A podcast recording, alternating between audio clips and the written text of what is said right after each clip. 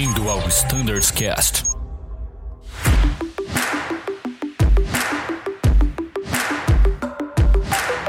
Olá pessoal, tudo bem? Aqui é o Thiago Ferraz. Estamos diretamente aqui da Uniazul para o Standardcast do ATR, falar da nossa RST Alpha.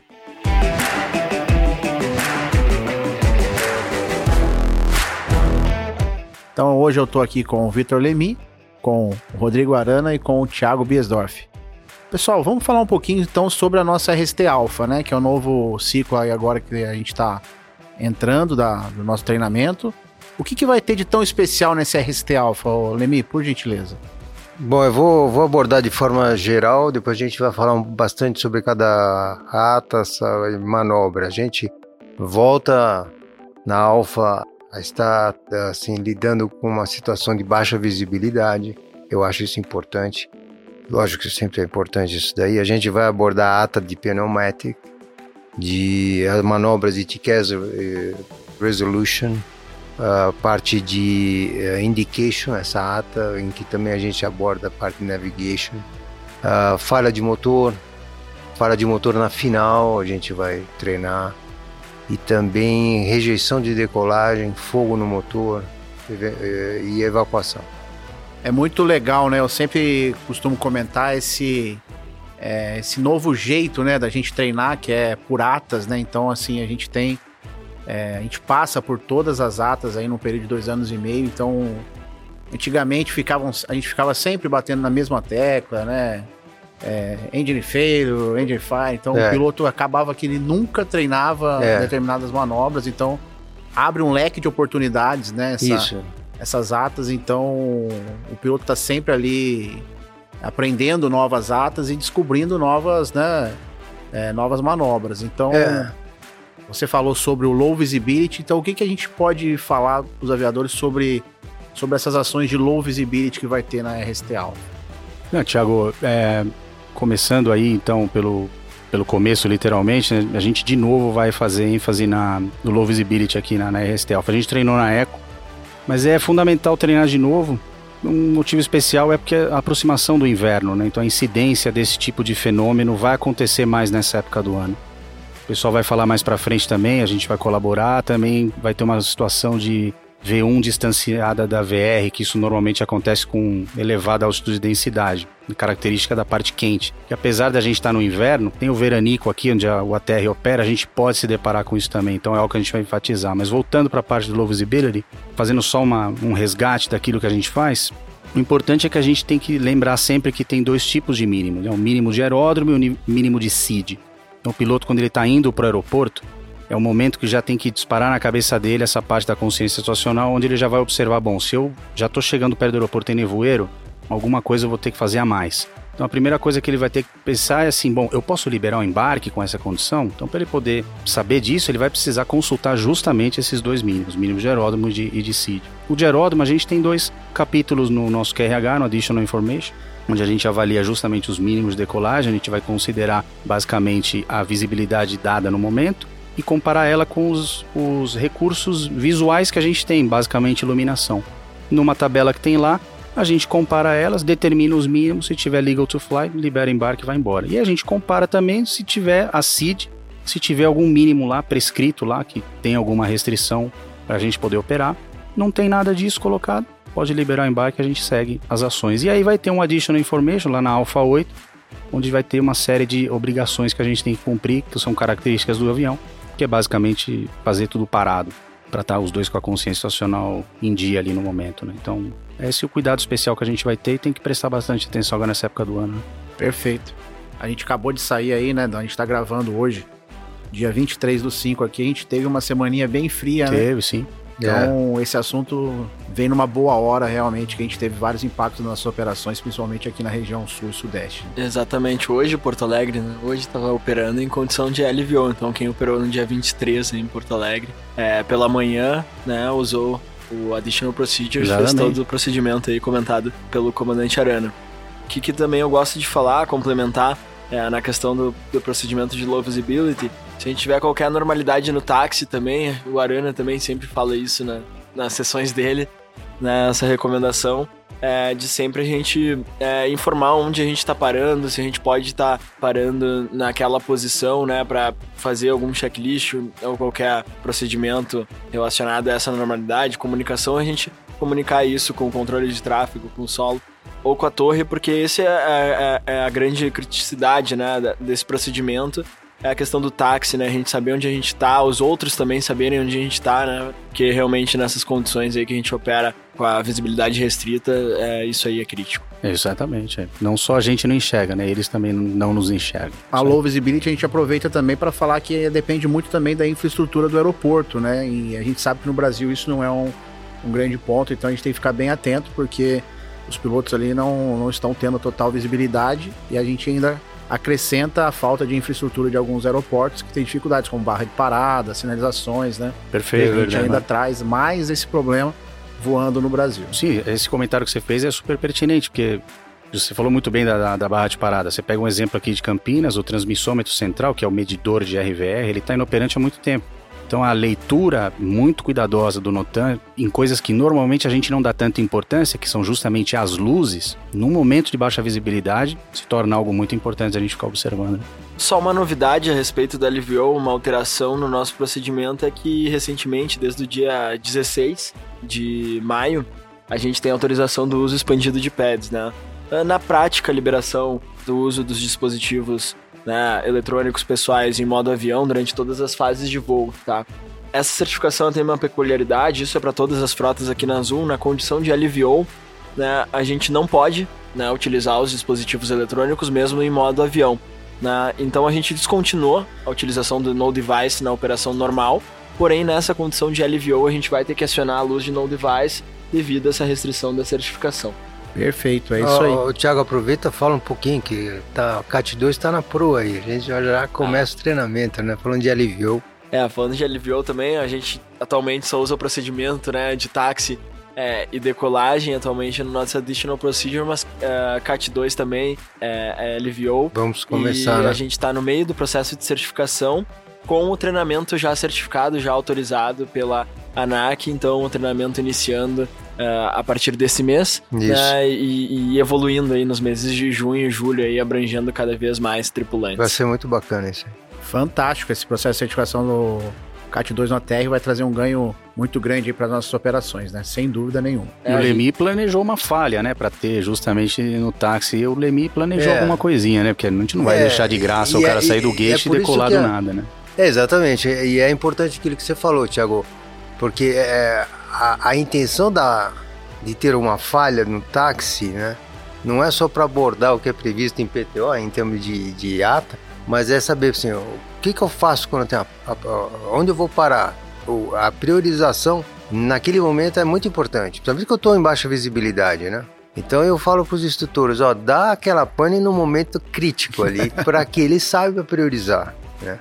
Principalmente se for uma coisa que não há necessidade de fazer de imediato. Exatamente. Então tem atas tipo pneumático, hidráulico, que você pode abordar ali na quilômetro do táxi, vai ser bem interessante. E uma coisa, é, desculpa, uma coisa interessante o pessoal saber, às vezes pensa assim, ah, nossa, eles desenham isso para dificultar e tal.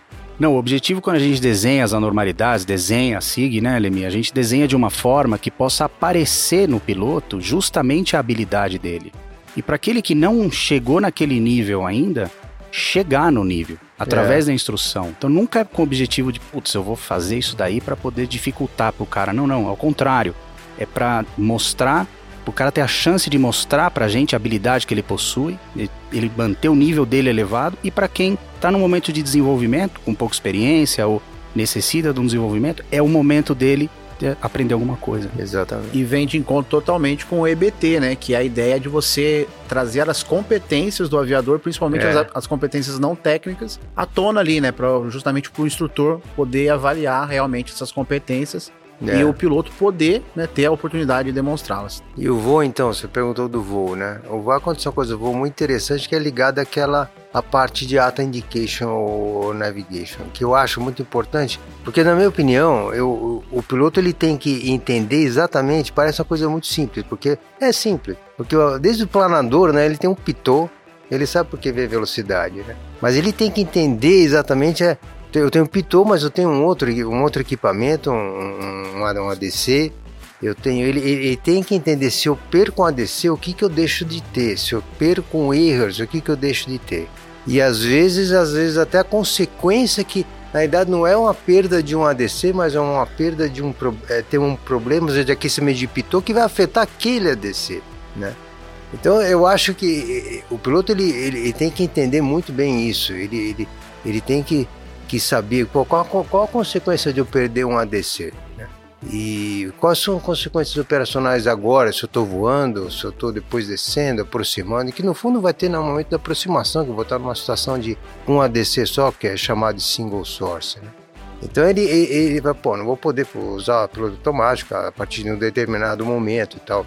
Outra coisa que, que, eu, que eu acho importante, falando de velocidade, é, é se ele tem um problema de indicação de velocidade que pode ser. Porque o ADC, quando ele falha, ele, ele, ele vê um X ali no speed tape, é claro para ele.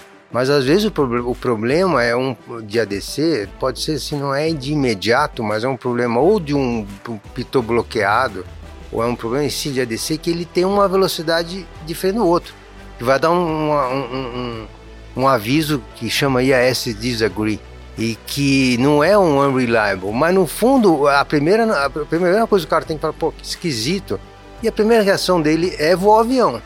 Voar avião é o que, que é? Manter aquela, aquele pitch, aquela potência, começar a comparar. No fundo, ele está tendo a mesma, porque está voando o avião. Mas ele tem que opa, pera um pouco. Esse é o, o meu está errado, por exemplo, o seu está igual ao do IES, que é o standby nosso. Aí ele começa, ó, oh, IES disagree.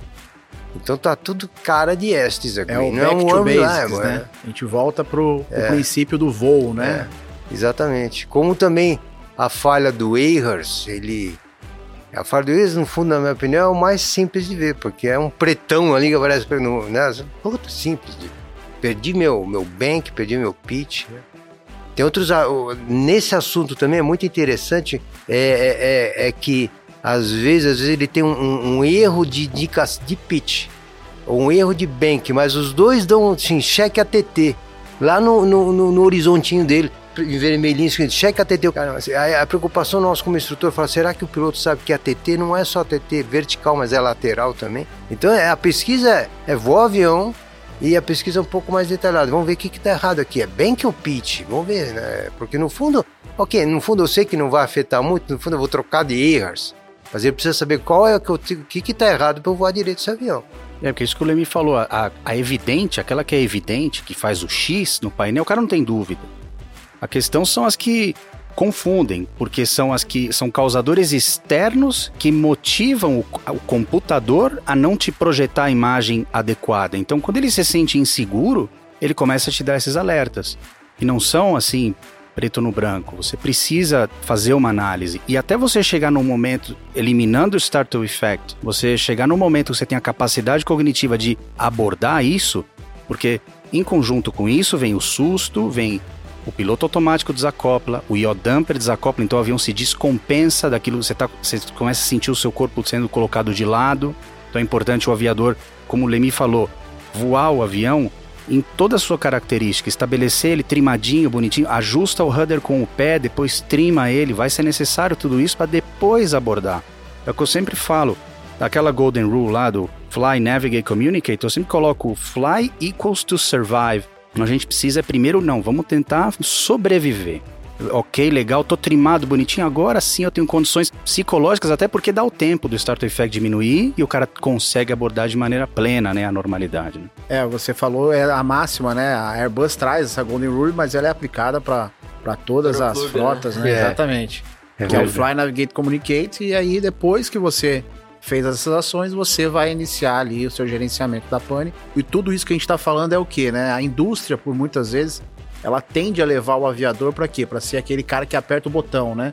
Que sempre faz ali as ações ali, sempre no horário certo, na, né, no momento correto, mas a gente precisa ter exatamente esse big picture, esse entendimento, o porquê das coisas, é. né? O porquê que justamente eu tenho uma falha de indicação e por onde eu começo, né? Esse entendimento do sistema, de como funciona, ele é muito importante pro, pro aviador ali tomar a melhor, é. a melhor ação, né? Esse, a pressa também, né? Uh, nessas condições, nesses sistemas, principalmente no IAS Disagree, né? A confusão com Unreliable Speed, que é uma manobra que a gente aborda aqui com toda razão, né? Uma manobra bem, bem crítica, mas confundir também o IAS Disagree com Unreliable Speed é muito comum, né? é básico também ao mesmo tempo, porque o Unreliable Speed tu tem todas as indicações de velocidades é, discrepantes, né? Nenhuma tá igual à outra, né? O Unreliable Speed tem ao menos duas que tu consegue comparar, né? Está, é, é, e coerentes, né? Então pode confundir muito se, se, o, se o aviador querer atropelar e pode yeah.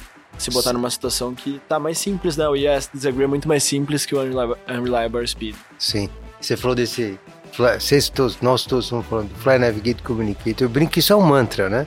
E que o Communicate, vocês conseguem imaginar nessa, nessa situação de, de falha, de indicação de alguma coisa? O Communicate é com outro piloto, né? Essa é a primeira comunicação. Tu pensa, falar communicate, tu pensar TC, né? Mas não é bem. O primeiro, no fundo, é saber se o outro está pensando o que você está pensando.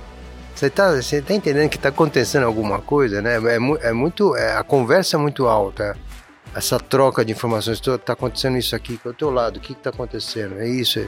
Porque às vezes é sutil a diferença quando dá o comparador de pitch banker, é sutil, ele não é um negócio assim tão fácil de ver. Exatamente, é o famoso CRM, né? É, exatamente. Que, os dois ali têm que estar na mesma, mesma página, né? Exatamente. Com o mesmo entendimento. Então, dando continuidade ao escopo da nossa RST Alpha, tá. né? A gente já falou um pouquinho de low visibility, já falamos sobre as falhas aí de ADC, né? De erros.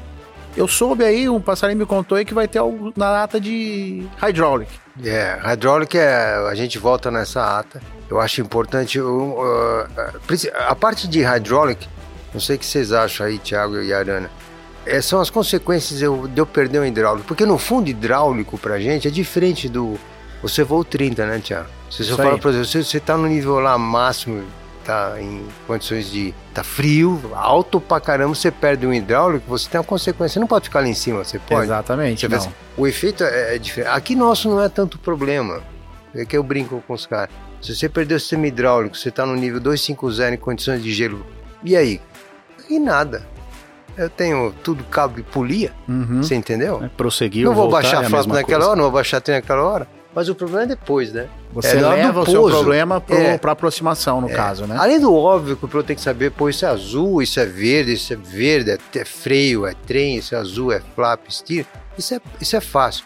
Mas o que é, o que é legal do piloto é, querer saber é o seguinte: o que, que acontece se eu não usar, se eu não tiver freio?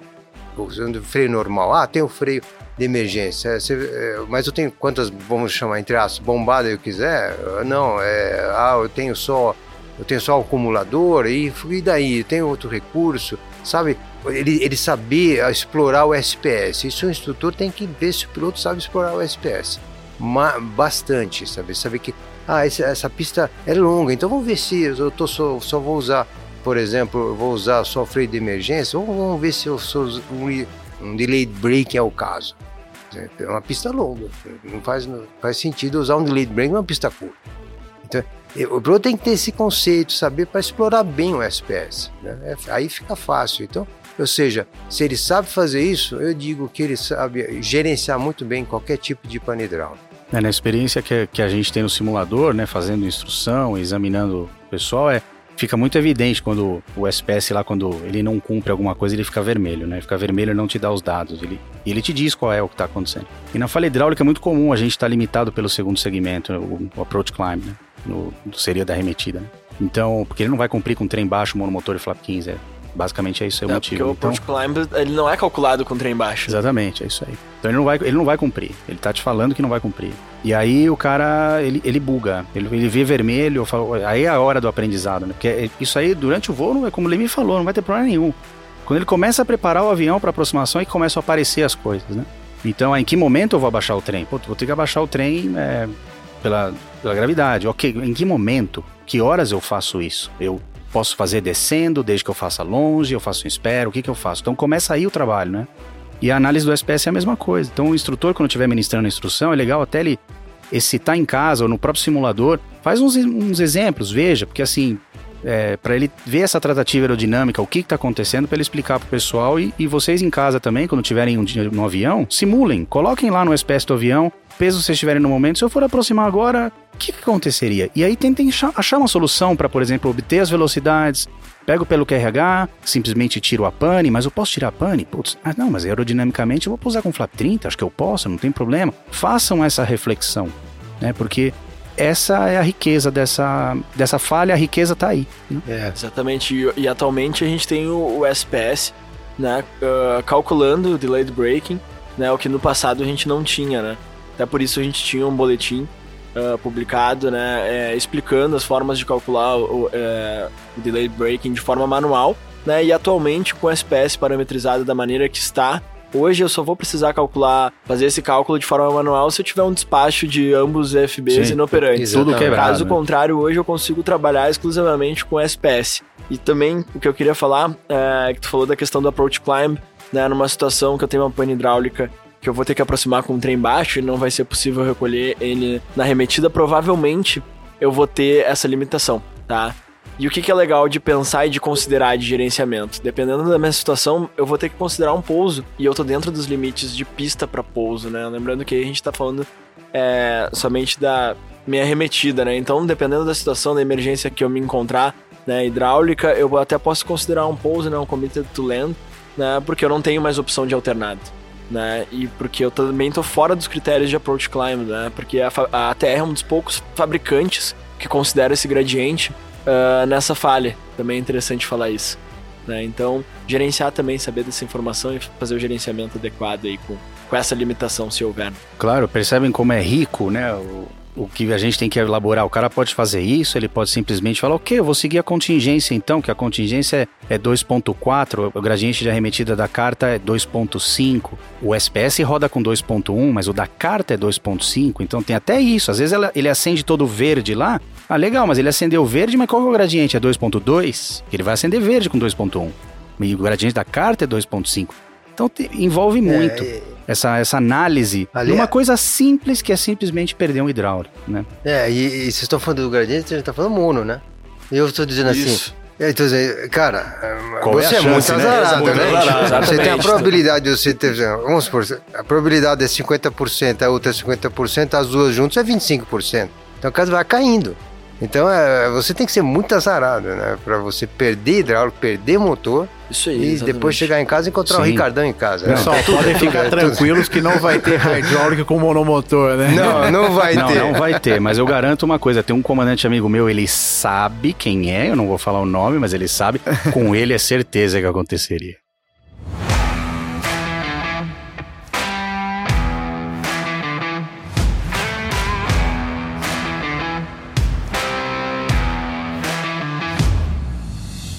Pessoal, então a gente consegue ver, né, que essa RST Alpha, ela traz é, muitas manobras que realmente trazem o gerenciamento à tona, né? Isso, a riqueza tá Exato. aí nessa então... RST Alpha, ela é simples, né? Exatamente, e essa pane hidráulica do, do Approach Climb é exatamente isso que é. tu falou, Lemi. Não é um crime tu, tu a prosseguir pro pouso, desde que, claro, tu verifique, né, tua distância de parada total tu prosseguir mesmo limitado por approach climb, né? Porque tu tá, tu tá, sendo limitado numa condição monomotor né, o trem né? Então tu tá fora né, até dos princípios de cálculo de approach climb. Então... Exatamente. É, é, é muito engraçado, às vezes o pessoal se preocupa com isso, mas às vezes não se preocupa assim, por exemplo, se eu for arremeter, eu tô.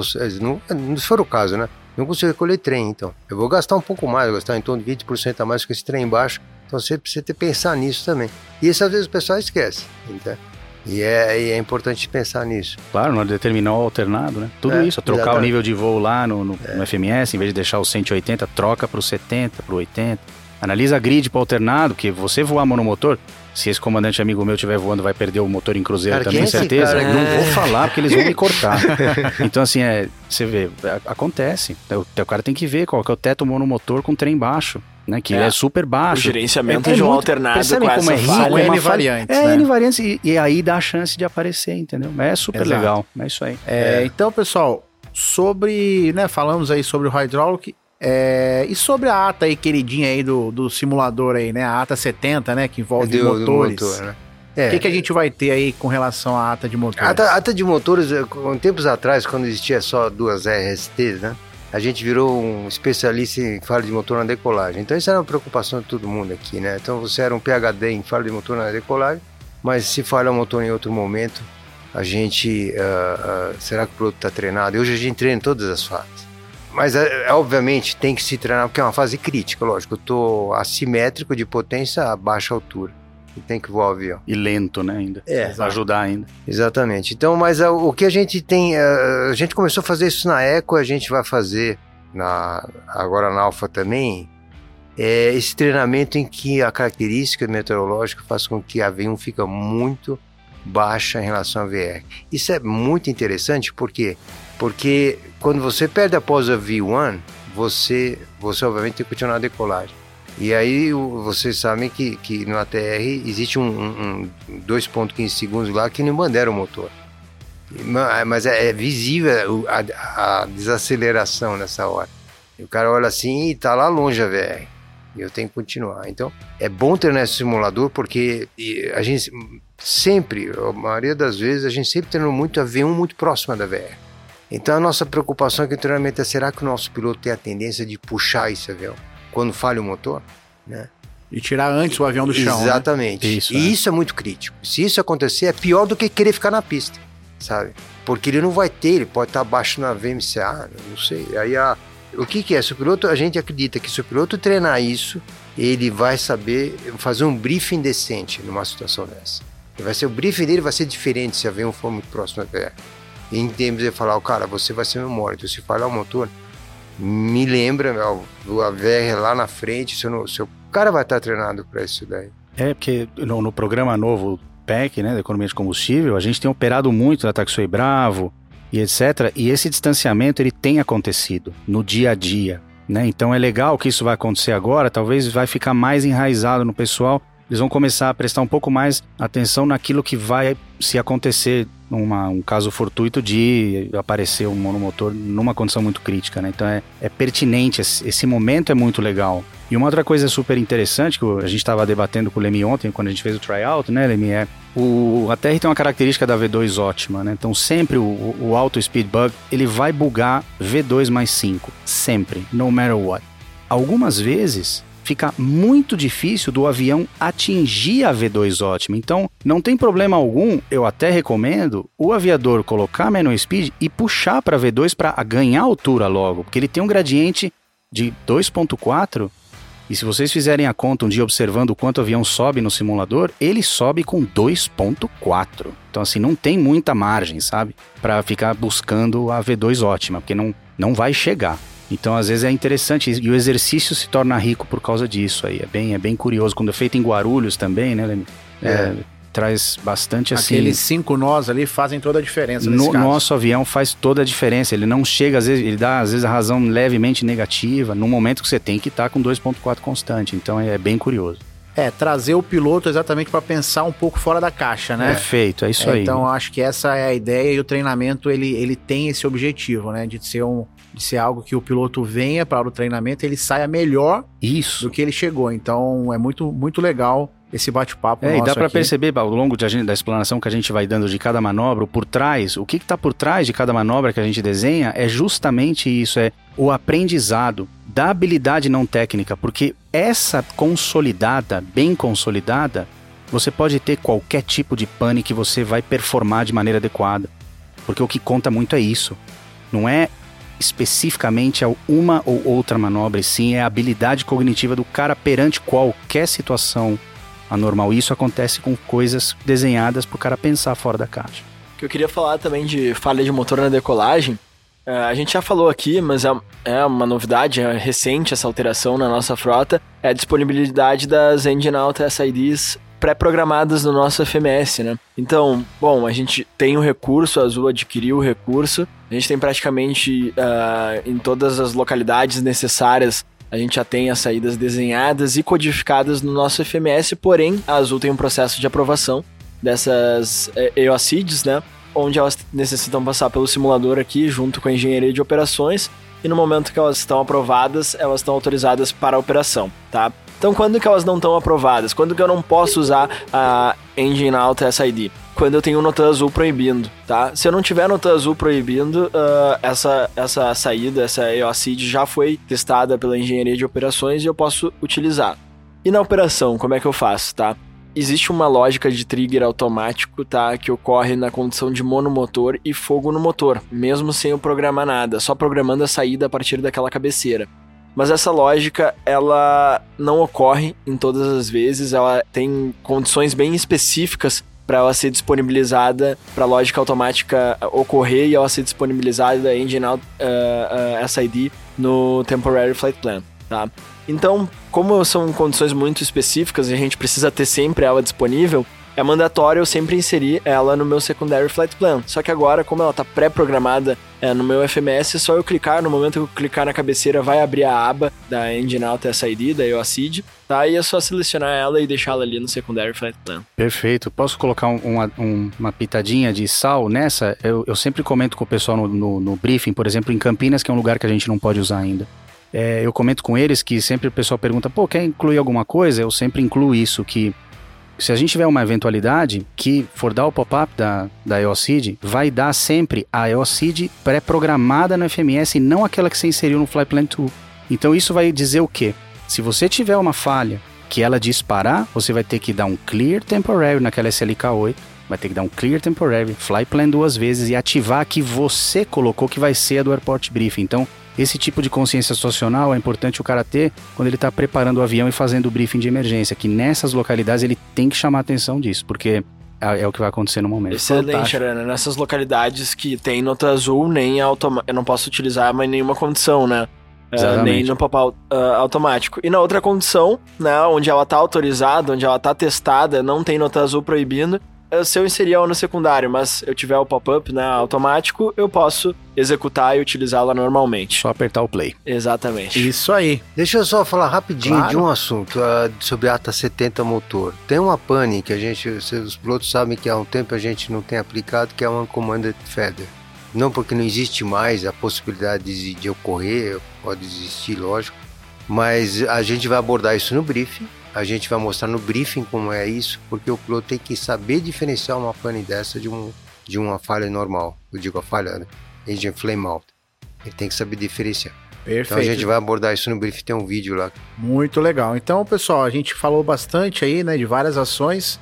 Tem um assunto que ele é um pouco, digamos, polêmico, né? Porque a gente tem é, várias literaturas que falam a respeito de falhas de motores ali durante a aproximação final, né? Em qual momento que ocorre essa falha, né? Tem alguns fabricantes que trazem uma política pré-definida, outros deixam ali em aberto e realmente a gente tem que ter essa esse airmanship, né? Essa noção de que onde a gente está, aonde a gente está aproximando, né? Em qual situação que a gente está para poder tomar um gerenciamento.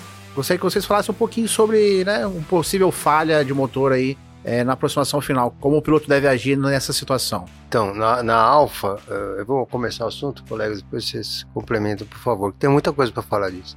É, na Alfa a gente vai tirar o motor na aproximação final, como a gente em outros, outros cenários, outros ciclos, a gente tira o motor em outras situações também, né?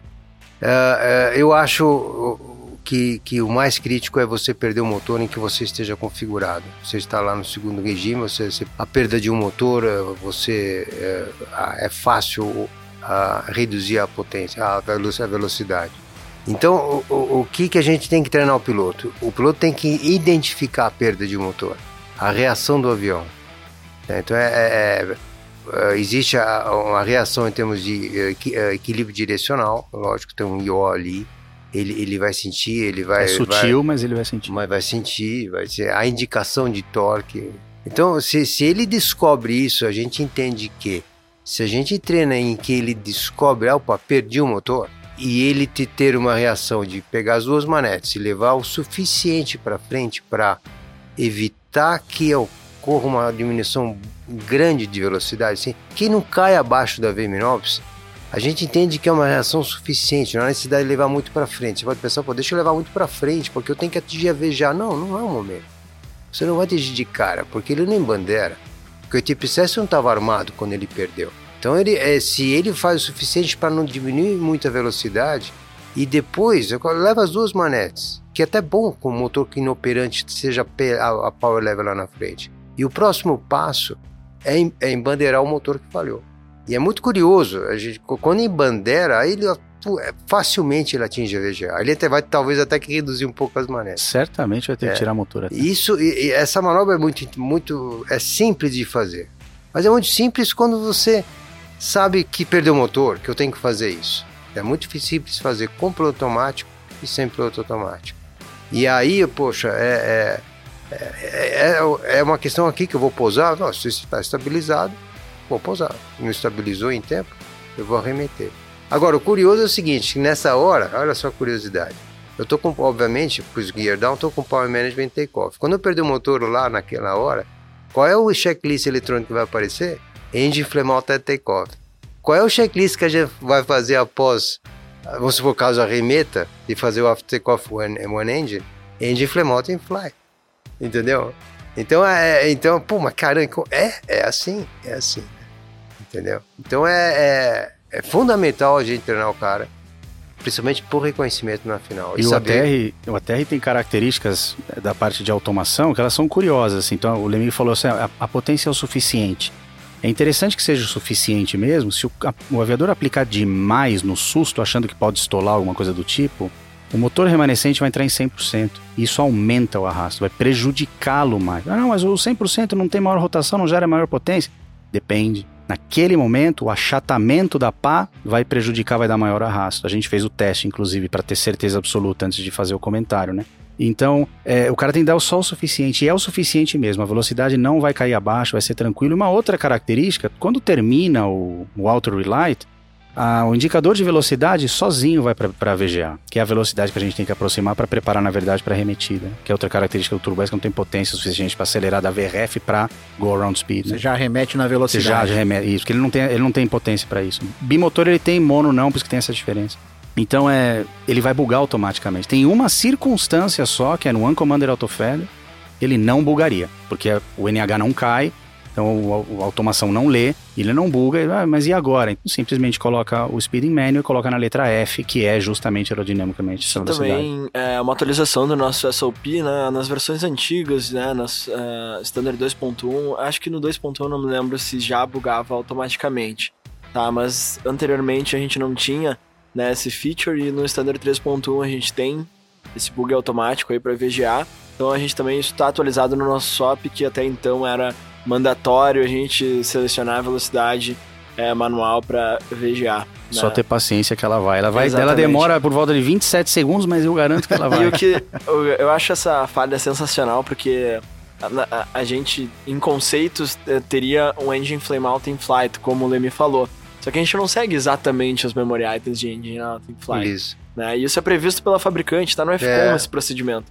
Então a gente tem um procedimento de memória que não é de memória. Isso. É, é. um pouco polêmico essa Exatamente. questão, mas é assim que a fabricante definiu. Então é legal também falar aqui que não é um procedimento azul esse que a gente está adotando. Sim, sim. É. é um procedimento da fabricante, tá no é. FCOM, né? Claro. Então é, é peculiar, né, é, em relação aos demais procedimentos. Acho que a fabricante não fez isso para não ter mais, mais um procedimento de memória.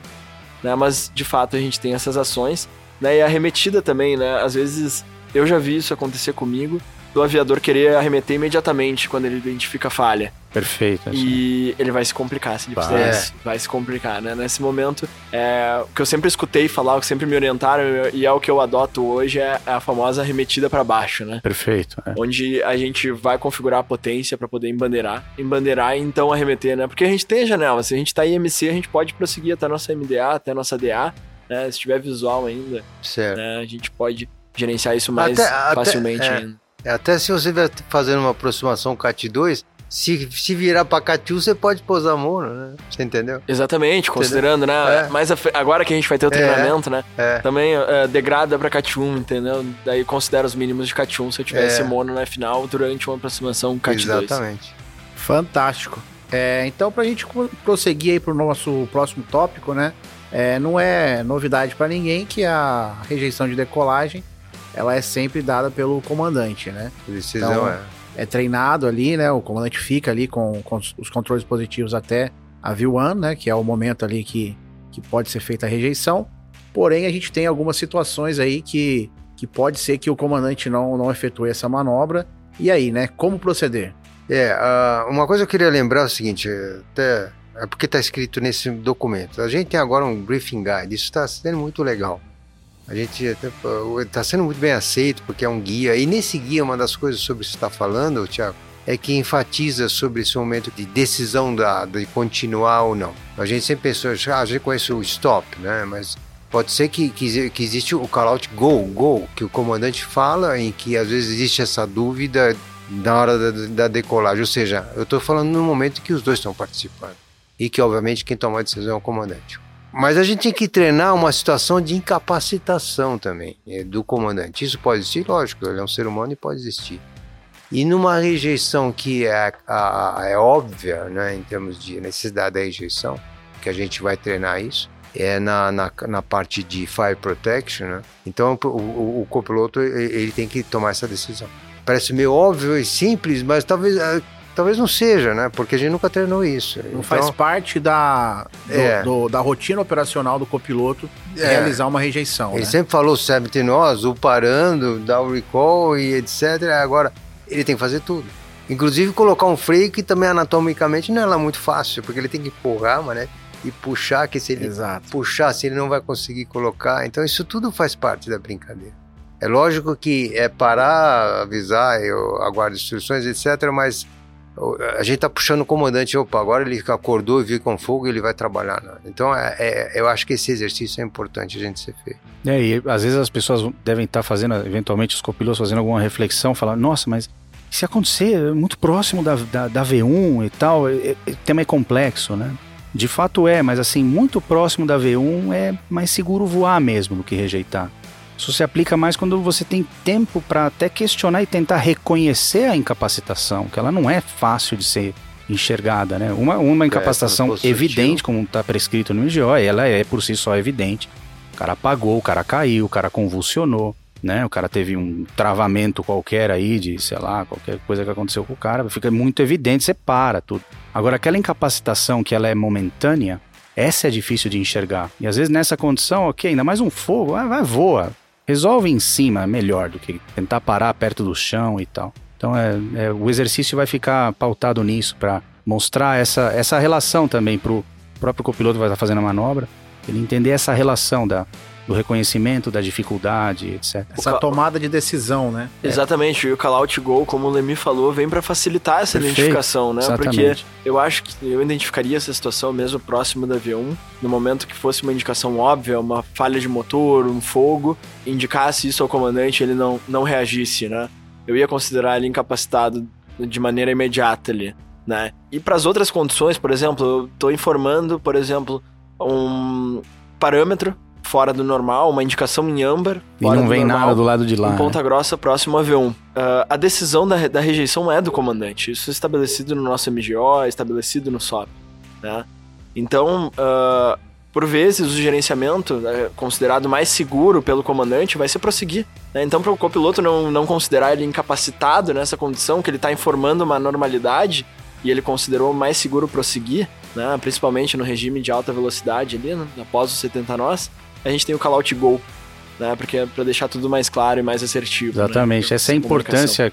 Eu sou um chato com relação a isso, o pessoal que voa comigo sabe. Que eu sempre incluo essa parte. Não, meu call out é go. Você tem que falar o gol justamente que ele vai mitigar esse tipo de dúvida. Então, vamos, aos poucos a gente está num, num processo de uma acomodação das ideias e tal, se, se adequando às novas mudanças, mas é algo que tem que fazer parte da nossa rotina, até essa consciência ainda. É, a gente está abordando Fire Protection e logo depois é, a manobra a evacuação, né? Às vezes surge uma dúvida, por que, que eu tenho que ler o checklist de Engine Fire on Ground se alguns itens são abordados no próprio checklist da evacuação? Tipo, puxar punho, se, uh, extintor, se é o caso. Não, eu entendo que sim, uh, que é, tem esses itens abordados. Mas eu, não é simplesmente por um conceito, por uma filosofia de ler o checklist que você fez, os memories, e é um, um checklist de emergência. Ah, eu tenho que. Porque você pode esquecer, ter esquecido um. Por exemplo, de, de, de, de disparar um extintor. Sim, você apertou o loop entende? em vez de E você vai direto pro checklist. Então, é, é, é, é um memory que você tem que ter, ter memory mas você tem que ver se você fez os memories certos. Ah, vou perder tempo, vou direto. Não, não, você tem que se perder seu tempo e é um tempo importante em se perder e você fazer esse checklist. Exatamente, a filosofia, a ordem, né, memory, emergency, normal, abnormal, ela não tá uh, à toa, à toa né, né, pra gente sobrepor, até por uma questão de consciência situacional para eu saber qual motor uh, que está em fogo, para eu gerenciar essa evacuação, talvez eu bloquear até uma, uma saída de emergência, dependendo de onde vem o fogo. Exatamente. Talvez esteja um fogo em cima de uma saída de emergência, eu não posso utilizar. Então, fazer todo esse gerenciamento é para isso que o checklist está ali e é por isso que eu devo seguir, né? Então, por isso. Yeah. É, é, o fabricante falou, né? traz essa, essa filosofia, essa política, justamente porque houve, né? Igual a gente estava falando aqui, o Olho estava falando vocês discutiram ontem o tryout, então assim, nada é por acaso, né? Então, uhum. quando o fabricante, quando é, a gente falando também como operador, a gente coloca um procedimento, aquele procedimento foi estudado, obviamente é, requer melhoria sempre, né? Um, é, mas assim, aquele procedimento está ali justamente porque alguém né, pensou e debateu, se debruçou sobre esse procedimento e viu que era o melhor a ser feito. Então, cabe ao aviador ali compreender os motivos e, e, e performar da melhor forma. Né? É.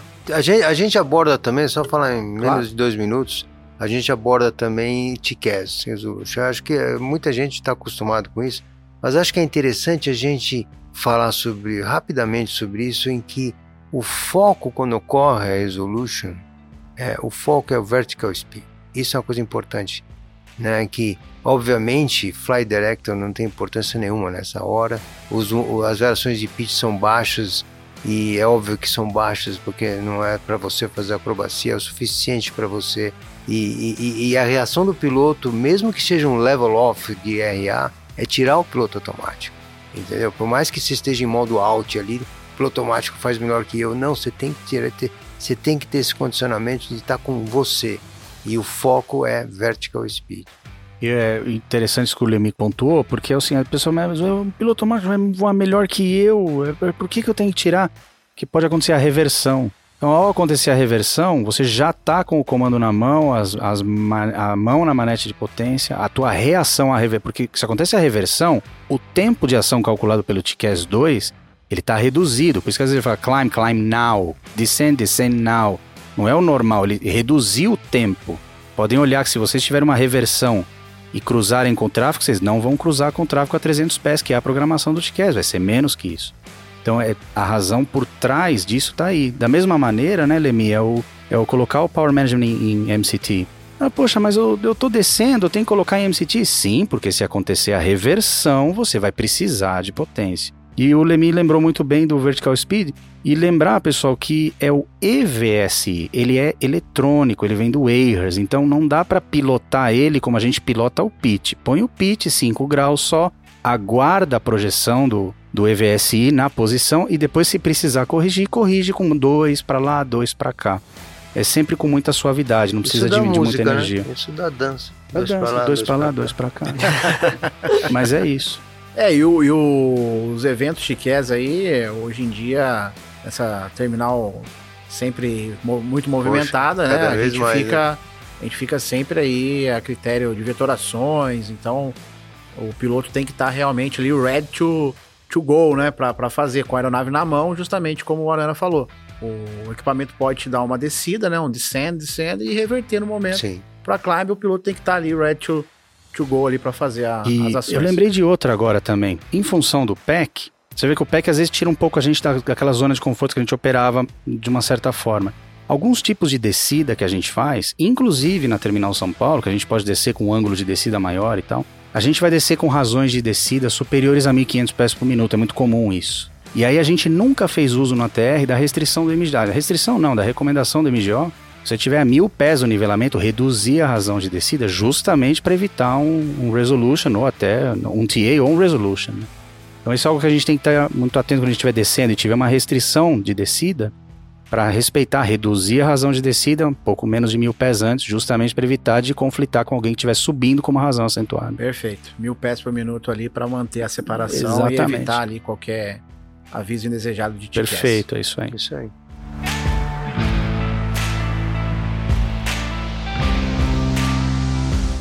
Pessoal, então eu acho que a gente conseguiu trazer aí uma visão geral sobre a RST Alpha para quem está no, nos ouvindo aí, que vai fazer a, essa lição aí nos próximos meses. é, a gente conseguiu abordar aí os principais pontos. E eu agradeço aí a, demais a, a presença do Leni, do Arana e do Thiago Besdorf. Muito legal. Quero mais uma vez agradecer a todos e até uma próxima. Tchau.